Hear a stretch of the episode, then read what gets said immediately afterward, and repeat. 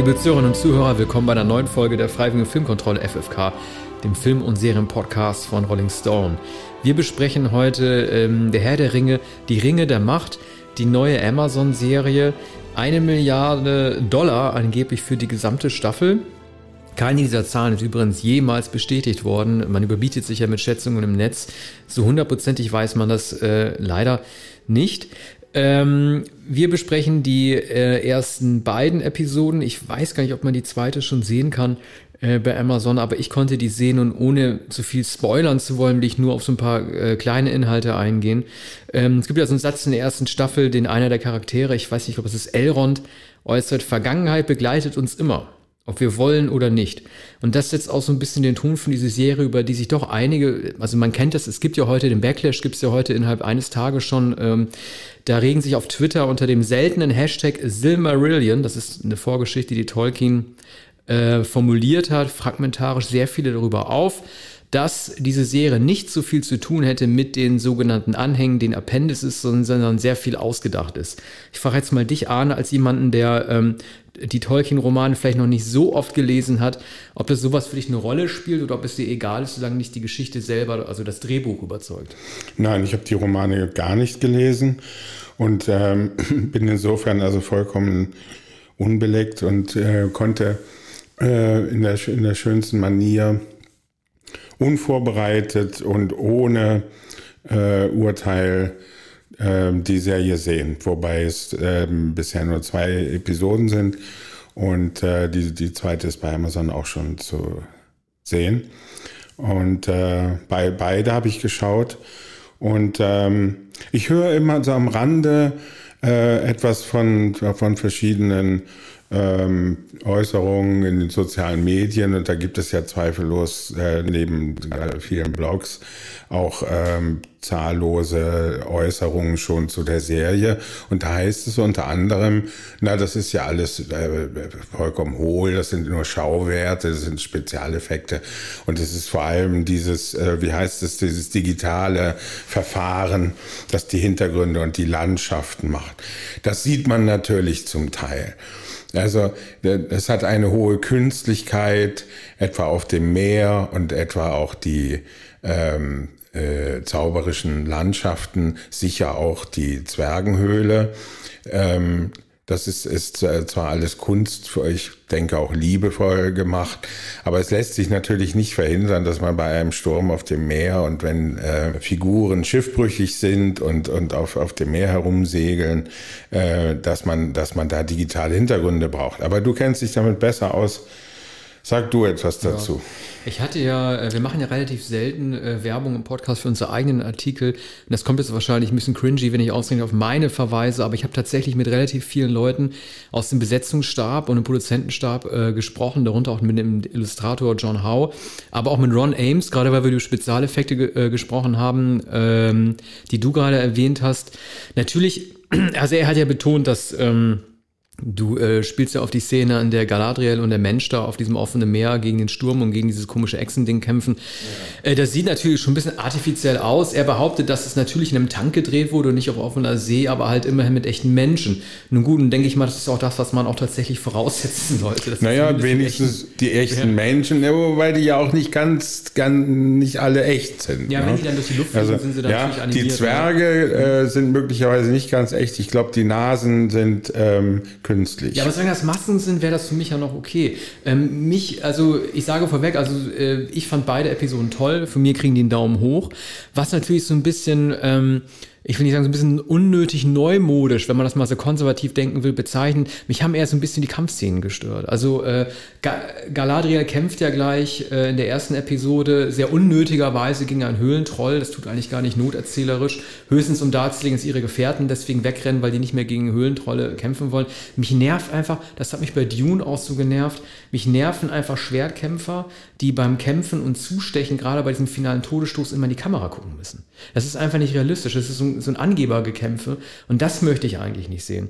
Das ist aber nur der, das ist im Grunde genommen der einzige Kritikpunkt, den ich habe. Äh, es gibt in der zweiten Episode ein, ähm, da habe ich mit äh, J.R. Bayona, dem, dem Regisseur, den ja viele äh, kennen durch The Impossible, diesen, äh, dieses Tsunami-Drama oder Monster Calls, Mit dem habe ich über die Szene gesprochen, in der ein Ork ähm, erstmals in einer menschlichen Umgebung zu sehen ist. Also sprich ähm, in so einer Küche und man sich vor dem verstecken muss, damit er nichts sieht. Und ich finde, diese Übertragung neuer Elemente ähm, Orks in neuen Lebensräumen zu zeigen oder generell diese Schauplatz-Herausforderung, äh, das hat mich doch begeistert. Also J.R. Bayona hat das angelehnt an ähm, den, äh, den fünften Jurassic Park-Film. Äh, ähm, ich weiß gar nicht, wie der heißt, aber der spielt irgendwie teilweise auch in so einem Haunted House.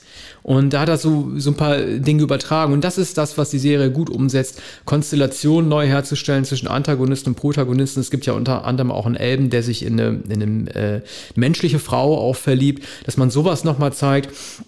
Ähm, das habe ich doch auch ein bisschen vermisst äh, vorher, vorher vermisst. Also gerade in sehr geradlinigen Hobbit-Filmen, wobei man ja auch hier sagen muss, es wird ja auch aufgefallen sein, irgendwas muss ja dahinter stecken, dass Tolkien immer die Menschen als schmutzig, verwahrlost, weniger intelligent und auch nicht so gut aussehend dargestellt hat. Ich wollte es gerade ja, sagen und die Frage stellen, ob diese verfilzten, wollenden Gestalten die eigentlichen Menschen sind, während wir ja die Elben durchaus auch in menschlicher Gestalt sehen, aber edel, gut und ähm, mit, na, na, mit großen Mächten, mit großen Kräften ausgestattet, auch äh, sehr gescheit. Am besten gefällt mir eigentlich die Höhlenszene mit äh, den Kleinwüchsigen und dem, dem Elben. Es ist ein Prinz, ein König, der, ja, der, ja, König der befreundet ist mit dem, mit dem Zwergenanführer. Ja, das, das fand ich auch am besten. Es war einfach, da hat man sich Zeit gelassen. Das hat ja Bayona äh, auch gesagt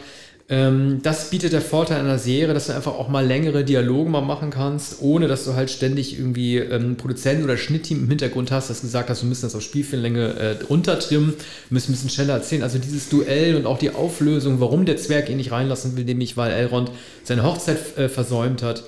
Ja, und sich 20 Jahre nicht ja. gemeldet hat und mit, mittlerweile hat der Zwergenkönig eben geheiratet. Das ist übrigens sehr drollig und es erinnert an, an den, den äh, Disney-Klassiker schlechthin, nämlich an Schneewittchen und die sieben Zwerge. Ja, die müssen singen. Das hat das diese Drolligkeit. Das wäre schön, wenn die singen würden, ne? diese Zwerge. Mal so eine Parade machen und dann mal so ein bisschen singen. Aber ja, aber das Steine kloppen, das ist, ist doch sensationell. Das Steine kloppen und dann die, die Ehefrau mit, mit, den, mit den beiden, äh, mit den Kindern, die ja noch äh, zwergiger sind als, als die Zwerge. Ne?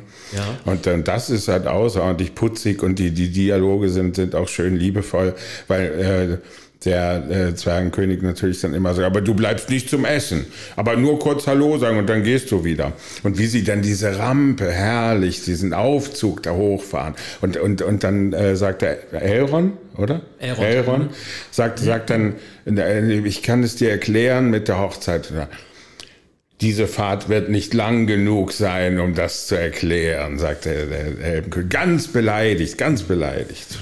Ich hatte mit John Howe gesprochen, dem Illustrator, der, der auch schon zusammen mit Alan Lee äh, die Jackson-Filme äh, illustriert oder äh, also illustriert hat und als Konzeptkünstler tätig war. Und das Tolle ist an ähm, dieser äh, Prequel, die, ähm, das Prequel, das im zweiten Zeitalter äh, stattfindet, so nennt man das ja, äh, das zeigt viele ähm, derjenigen verlassen, äh, später in den Herr der Ring verlassenen Städte oder Rudimente und Ruinen, weil die Zeit später, in der die Hobbits gegen Sauron kämpfen werden, ist schon ein bisschen trostloser, weniger kultiviert, weniger farbenfroh, weniger lebendig. Und das wird da doch gezeigt. Also Casadum oder Moria, die Zwergenstadt, die ist dort in voller Blüte zu sehen. Und hier sieht man dann in die Gefährten, äh, Herr der Ringe, Teil 1, da sieht man das nur noch als verlassene Stadt, in der nur noch so Skelette der Zwerge rumliegen. Also dieses Vorher-Nachher zu gestalten, dieses Retro-Design, das wäre für John Howe eine Herausforderung und das hat diese Serie, finde ich, auch sehr gut gemacht. Ähm, worüber man vielleicht nochmal nachdenken müsste unbedingt ist, ähm, sowohl die Haarfüßler als auch die Hobbits, ne, die sind ja ungefähr eine, eine Rasse, kann man sagen. Nachbarn sehen sich irgendwie ähnlich und so weiter. Äh, in beiden Geschichten, das merkt man jetzt bei den Haarfüßlern auch, ähm, man, man, neigt ja immer dazu, Dinge ins Allegorische zu übertragen oder zu fragen, äh, wie, wie würden die heute äh, leben, welche, für welches Volk stehen sie, für welche kriegerische Entwicklung? Und sowohl die Hobbits im Herr der Ringe als auch die Haarfüßler hier, die müssen quasi überredet werden, aus ihrem Idyll auszutreten, um in den Krieg zu ziehen. Und ähm, das, ist, das ist schon eine Sache, die mich ans heute auch erinnert hat, dass es irgendwie nicht so klar ist, wer eigentlich bei solchen Auseinandersetzungen mitmacht oder wer die Gefahr nicht erkennen will. Das hat man in den, in den Herr der Ringe-Romanen noch deutlicher gesehen als in den Jackson-Filmen. In den Jackson-Filmen wird das ja sehr schnell erzählt. Gandalf sieht irgendwie diesen Ring bei Bilbo und sagt, okay, der muss sofort zurückgebracht werden nach Rivendell und wir müssen sofort eine Entscheidung finden, bekämpfen wir Sauron oder nicht. Das passiert alles innerhalb von 30 Minuten. In den Romanen Tolkiens vergehen Jahre, bis Gandalf immer wieder zu ähm, Frodo zurückkehrt und sagt, wir müssen langsam mal aufbrechen und mach mal die Schlüsselübergabe mit den ungeliebten Nachbarn. Und es vergehen wirklich Jahre, bis sie aufbrechen. Und das hat mich doch mit am meisten berührt, dass es halt eine Phase gibt, wie hier auch, in der diese Völker einfach, weil sie umgeben sind von ihren Auenländern, halt nicht erkennen, was da draußen eigentlich passiert. Und welche Rolle spielt eigentlich die ich vermute Elben, ne? die Elben, also Gil, Gil Galadriel. Galadriel. Ja. Galadriel. Ja, sie ist halt diejenige, deren Bruder getötet wird im Kampf gegen Sauron Ja. und ihn halt unbedingt rächen will. Ich hatte jetzt Morphet Clark, die Schauspielerin, auch im Interview gehabt und die hat so ein paar schöne Dinge gesagt äh, über, Ga über Galadriel. Das Problem der Elben generell besteht darin, dass sie nie wirklich jung gewesen sind und unsterblich sind. Sie können natürlich durch ein Schwert sterben, wie ihr Bruder auch, aber theoretisch leben sie für immer. Das heißt, sie können sie von ihrer Vergangenheit nicht distanzieren. Sie sind Vergangenheit, Gegenwart und Zukunft in einem. Sie können nicht sagen, sie hätten von nichts gewusst. Das, sie haben an allem mitgeformt. Sie sind, sie sind alle drei Zeitlinien und sind verantwortlich für alles, was passiert. Und das ist halt eine sehr große Bürde. Die müssen mit, äh, das sieht man auch an Elrond, als er sich mit dem Zwerg streitet oder nicht streitet. Natürlich sagt er, ähm, das ist alles, also er denkt zumindest, das ist passiert, aber nicht ganz so wild, weil er wird ihn um Millionen Jahre vielleicht überleben. Und dieser Zwerg wird vielleicht in 20 Jahren tot sein. Die haben Und- ganz anderes, die haben, die haben, die haben halt eine ganz andere Wahrnehmung von Verpflichtungen und Freundschaft. Und doch ist, äh, ist er nicht stark genug, um die Steine zu zerhauen. Nicht so stark wie der Zwerg. Das habe ich nicht ganz verstanden. Ich er, glaube, ich er glaube, er wollte das resigniert. nicht machen. Er, er, das habe ich nicht ganz verstanden. Er guckt ja diesen Schaft an und da ist was drauf, äh, drauf geschrieben oder ein im dritten. Mein, meinst du, dass es daran liegt und dass er deshalb die Axt Ja. äh, gegen den Stein lehnt? Aber er, er kniet sich dann hin zum Zeichen seiner ich Kapitulation. glaube schon. Ich glaube, dass es Taktik, äh, Taktik war, äh, weil äh, er den Zwergen gewinnen lassen wollte. Hm, Er lässt sich aber noch eine zweite Axt geben, da die eine zu stumpf Ja. ist. Und, dann, und die, die zweite Axt nutzt er dann nicht mehr. Und er muss ja damit rechnen, dass er aus, äh, hera- herausgewiesen wird, also dass er den, die, den Zwergenstaat verlassen muss. Ja, das ja, ist, war ja die Bedingung, unter der der Wettbewerb stattfindet. Und er, er, er müsste eigentlich sofort zum Ausgang gehen und dann fragt er den, den Zwerg ja noch, äh, ach, willst du mich nicht zum Ausgang begleiten, was der Ja. dann immerhin noch gewährt. Und dann schließt sich alles andere an eben die schönste Szene. Vieles ist sehr kitschig, wenn die Elbenkönigin da auf dem Meer ist und wenn sich das Schiff, das Wurmschiff dann in ein, ein schreckliches Ungeheuer verwandelt und sie sagt, nein, nein, das ist nicht euer Segelschiff, das ist ah, der Wurm. Und, und, ähm, und da wird auch sehr gestellt gesprochen. Ne? Du hast ja mit der Schauspielerin ähm, äh, gesprochen. Ähm, das sind, sind sehr, sehr gestellte und äh, feierlich salbungsvolle Dialoge, etwa wenn, wenn sie auch ihrem Retter, dem ähm, Menschen, ne, ist das ein, ein Mensch auf dem Mensch, Floß, ja. der sie eigentlich rettet, wenn, wenn das Geplänkel beginnt und sie ihm dann sagt, ich habe so viele verloren, dein ganzes Leben würde nicht ausreichen, um all die Namen aufzuzählen. Ja, aber das ist ja die Sprache, die mit dazugehört. Und das ist ja das, äh, wozu unnötigerweise jetzt auch diese zwei Fraktionen entstehen. Diese George R. R. Martin-Fraktion mit House of the Dragon, das eine Woche vorangelaufen ist, und Tolkien. Also ich finde, das wird beides immer sehr unnötigerweise miteinander verglichen. Also es gab wieder, wir haben ja letztes Jahr über engagierte Aufsätze geredet, das, das es im Spiegel einen gab von einem Politologen, jetzt gab es einen von Georg Seeslen, äh, dem Kritiker äh, in der Zeit, glaube ich, der gesagt hat, dass es für bestimmte ähm, Kulturströmungen immer ähm, zwei Pole geben muss. Und er sagt, so wie jetzt House of the Dragon halt irgendwie das verruchtere oder das linkere äh, Milieu darstellt, ist halt der Herr der Ringe das konservativere. Er hat dann aber sehr unglücklicherweise so Beispiele angeführt, die sich überhaupt nicht miteinander vergleichen lassen. Er hat gesagt, für jeden Denver-Clan muss es einen Dallas geben oder eher andersrum. Oder für jede Lindenstraße ein gute Zeiten, schlechte Zeiten. Also sind noch sehr, sehr bemühte Vergleiche, weil selbst diese Serien ja auch schon auf einem Format gewesen sind. Ich glaube, das ist jetzt viel äh, viel Zufall, dass diese Serien parallel anlaufen. Es bringt auch nichts, die gegeneinander auszuspielen. Was Morphy Clark halt im Interview noch gesagt hat, ist, was ihr so imponiert hat, ist, äh, gerade weil du vom Gestellten sprichst, ne, das stimmt natürlich. Sie wies halt darauf hin, dass das sehr unzynische Figuren sind. Die haben keinen doppelten Boden. Die sind sehr aufrichtig mit dem, was sie sagen, im Guten oder im Bösen. Die Art und Weise, wie, das hat man äh, in den Jackson-Filmen schon bei den Hobbits gesehen, mit welcher Liebe halt zwei Männer miteinander selbstverständlich so liebevoll kommunizieren obwohl sie das nicht ähm, äh, jetzt, sag ich mal, in der körperlichen Liebe betrachten, sondern einfach in so einer geistesverwandten Liebe halt irgendwie. Das ist eine sehr oft, das ist eine sehr starke Offenheit, die natürlich stark als Kitsch noch ausgelegt werden könnte. Bei George R. R. Martin gibt es das nicht. Mm, ja, dann, dann bin ich bei, bei, bei Dragon nicht, nicht, nicht ganz sicher. Aber äh, Dragon ist natürlich äh, rabulistisch und ähm, ähm, immer auch sehr schlecht geschrieben. Die Dialoge sind, sind viel schlechter geschrieben als, als in, ähm, im Herr der Ringe oder vielmehr Ringe der Macht, muss man ja sagen. Also die, die äh, Dialoge sind zum Teil raffiniert, zum Teil äh, witzig. Ähm, und, und manche sind eben, und äh, was die Elbenkönigin betrifft, meistens kitschig. Es beginnt ja schon so mit, mit, mit der ähm, mit der Geschichte vom Bruder, der ähm, vom, äh, vom Schwert äh, mit dem Schwert umkommt und das dauert, glaube ich, keine zehn Minuten in dem Film, dann ist der Bruder tot. Ne? Und dann, da, dann beginnt, glaube ich, überhaupt erst der Vorspann und dann beginnt die eigentliche Handlung und äh, der, der Bruder ist dann sozusagen das Movens von dem aus, sie, äh, man muss ja sagen, den Rachefeldzug beginnt oder den Kampf gegen, heißt es Sauron? Sauron, Sauron ja. Und dann äh, sieht man ja immer, immer wieder dieses, dieses Teufelszeichen. Ne? Und äh, ganz lustig ist auch der kleine dunkle Bursche, der unter den Brettern in seiner Wohnung Mäuse vermutet und dann aus Wut ähm, ähm, ein Loch in, ins Brett schlägt und wer kommt da hervor? Der Dämon. Das sind nicht Mäuse, es ist der Dämon und, und dann ähm, springt er dann hinein in die unterirdischen Schluchten und, und Gänge auf, auf der Jagd. Also da, äh, da trifft es fast Stranger Things. Ne? Ja. Äh Insofern könnte Georg Seeslen mit Recht sagen, wir haben Stranger Things, wir haben The Dragon und wir haben jetzt noch ähm, äh, Ringe der Macht. Ja. Ich, also ich verstehe trotzdem nicht ganz, warum jetzt mit so einer Bösartigkeit von manchen Seiten auf diese Serie so eingedroschen wird. Eben aus diesen zwei Gründen, dass sie zu unähnlich sei gegenüber dem Ausgangsmaterial, als auch, dass sie zu konservativ oder lieblich sei.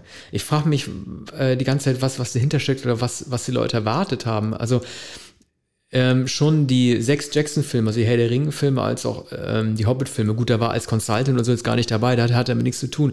Die wurden so auf ihre Art von äh, Sword and Sorcery oder Fantasy-Fans so auch akzeptiert. Ich habe das Gefühl, dass die Zeit jetzt einfach eine andere ist. Also anscheinend reicht es den Leuten nicht mehr, so eine straight, so eine Straight-Face-Geschichte auf auf den Tisch zu bekommen. Ich kann mir das nicht anders erklären.